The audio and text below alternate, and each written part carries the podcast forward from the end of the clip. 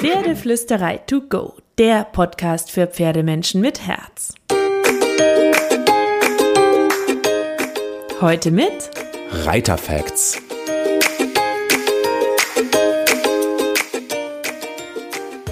Hallo und einen wunderschönen guten Morgen. Ich hoffe, du hattest auch diese Woche wieder so viele magische Momente mit deinem Pferd. Und ähm, für noch mehr Magie will ich dir so ein paar Sprüche diese Woche mitbringen, die ich ähm, tatsächlich immer wieder gehört habe und die wir unbedingt streichen sollten. Vielleicht sind ja auch Sprüche dabei, die du kennst oder die du noch nicht kennst oder die du in deinem Kopf hast und die du gemeinsam mit mir jetzt rausstreichen möchtest. Weil, wenn wir durch die Reiter- und Pferdewelt tingeln, dann begegnen uns immer wieder Sätze und Aussagen, die ehrlich gesagt dringend abgeschafft gehören. Ähm, und die solltest du auch nicht in deinen Kopf lassen. Ja, das ist so, das sind so Sätze, die so ein so einen Kampf mit dem Pferd ähm, festsetzen, die so eine wer nicht für mich ist, ist gegen mich Attitüde in den Raum werfen und der die so die so vehement verteidigt werden mit so einer wer nicht zustimmt hat sowieso keine Ahnung Attitüde und ähm, diese Sätze die sollten wir unbedingt lassen. Ein paar will ich dir jetzt einfach mitgeben.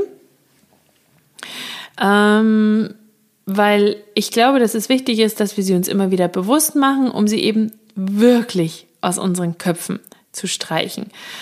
Und natürlich ist nicht alles schwarz-weiß, es gibt tausend Farbabstufungen und Graustufen, sonst müsste ich vermutlich ähm, eine eineinhalb Stunden Podcast aufnehmen. und natürlich gibt es manchmal auch Momente, wo man vielleicht ähm, Teile daraus sich entnehmen kann. Ähm, und äh, jeder macht Fehler, deswegen ist es nicht böse und es ist nicht gegen dich gerichtet oder jemand anderen. Ich möchte einfach nur mal ein paar Sätze in den Raum werfen. Liste von Sprüchen oder Reitersprüchen, die ich ein einfach nicht mehr hören möchte. Ganz weit vorne ist dabei der Gaul verarscht dich doch. Du ahnst es schon, wenn du diesen Podcast öfter hörst. Aber off topic, Pferde stehen natürlich den ganzen Tag auf der Weide rum und baldowern miteinander aus, wie sie ihren Menschen am besten verarschen und loswerden können. Nein, natürlich nicht.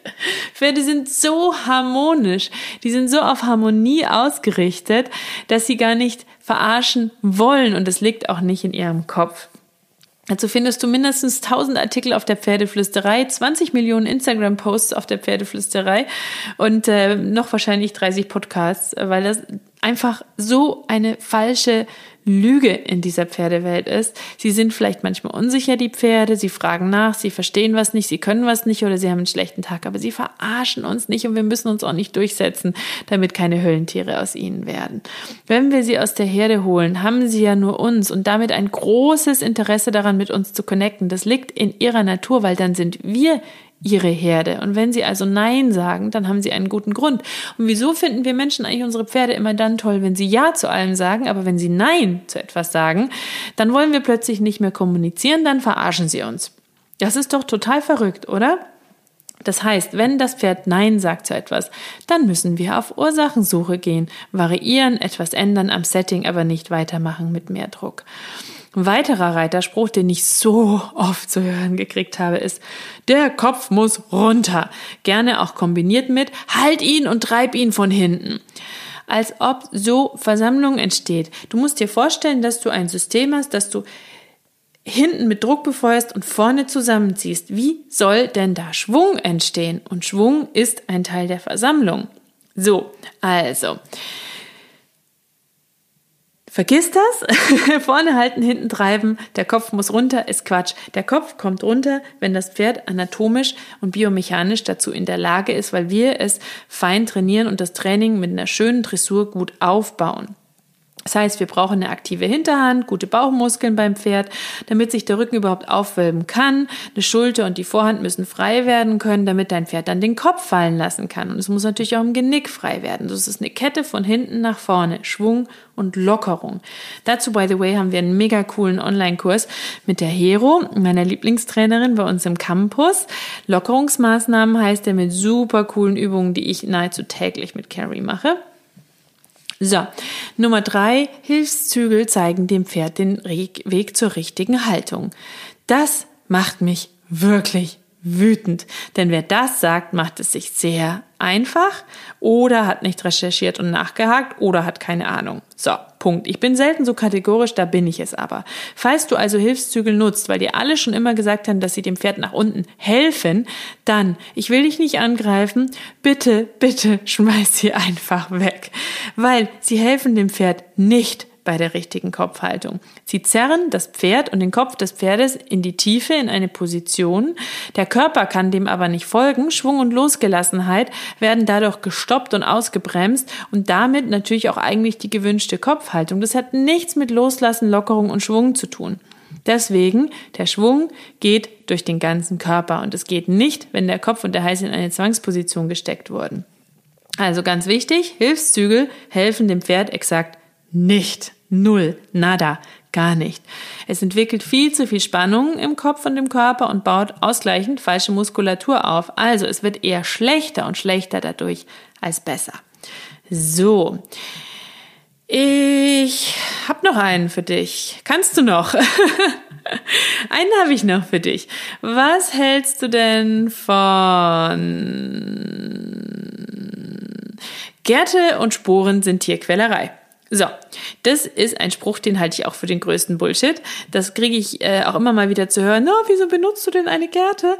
Naja, die Gerte haut bei mir einfach nicht. Also Sporen, ähm, glaube ich, kann man sehr gut nutzen, wenn man ein mega ruhiges Bein hat und wenn man in der hohen Dressur unterwegs ist und Lektionen macht und die Sporen punktuell nutzt für eine ganz zarte, feinere und wirklich präzisere Hilfengebung, um dem Pferd klarer sagen zu können, was genau man jetzt möchte. Aber die streicheln das Pferd mit dem richtigen Können. Und bei einer Gerte ist ein bisschen leichter, die zu handhaben, ja. Die ist definitiv kein Schmerzinstrument, sondern sie ist ein verlängerter Arm. Ähm, und damit, und wenn man sie so nutzt, ist die Gerte was Wunderschönes und ein echtes Hilfsmittel, weil du mit der Gerte mit deinem Pferd viel feiner und klarer kommunizieren kannst, um deinem Pferd zu sagen, ich möchte Gruppe herein, ich möchte Schulter herein, ich möchte vorne was, ich möchte hinten was, ich möchte seitlich was. Ähm, du kannst bestimmte Körperpunkte streicheln. Wenn ich zum Beispiel mit meinem Pferd Bodenarbeit mache und ich möchte, dass sie ihre Hinterhand aktiver einsetzt, dann streichle ich mit der Gerte in dem Moment, wo sie das innere Hinterbein abfußt, am Hinterbein entlang um sie daran zu erinnern, dass da ihr Hinterbein ist.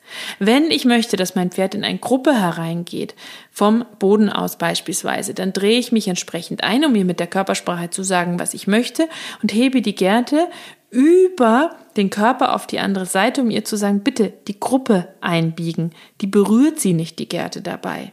Wenn sie sie berührt, tippt sie oder streichelt sie. Und dann ist die Gerte was wunder wunderschönes, aber sie darf nicht schlagen, sie darf nicht hauen. Und auch dieser Satz, hau ruhig drauf, die Pferde sind doch in der Herde auch nicht zimperlich miteinander, das ist auch so ein riesen, riesen Quatsch und einfach nur eine lahme Entschuldigung äh, dafür, das Pferd zu schlagen. Punkt. Weil Pferde agieren in der Herde krass miteinander, klar, aber bist du ein Pferd? Nein. Willst du, dass dein Pferd dich wie eins behandelt? Nein. Warum sollten wir uns dann also wie Pferde benehmen? Außerdem holen wir das Pferd ja in der Regel aus der Herde, packen es in eine Ausrüstung und in ein anderes Setting und wollen von ihm auf den Punkt Dinge, die es in der Herde so gar nicht tun müsste. Wenn ein Pferd in der Herde genug hat, geht es einfach. Wenn es nicht streiten will, sich unwohl fühlt oder nicht leisten kann, was die Herde gerade tut, weicht es dem Streit aus und kann die Diskussion verlassen. Das kann es aber nicht, wenn es mit uns an unserem Strick, an unserem Zügel, unter unserem Sattel in der Halle steht ein Gebiss im Maul hat und unsere Hände mit den Zügeln dranhängen. Und deswegen ist es wirklich ein Vergleich von Äpfeln mit Birnen und mega, mega unpassend. So, bevor ich mich noch mehr aufrege und zum Gernot Hassknecht der Pferdewelt werde, Ah, hoffe ich, dass du diese Sprüche nicht in deinem Kopf hast oder sie aus deinem Kopf streichst. Wünsche dir eine wunderschöne, magische, glitzernde und hoffentlich immer noch optimistisch positive Woche mit deinem Pferd. Und natürlich graul deinem Pferd einmal dick und fett das Fell von mir.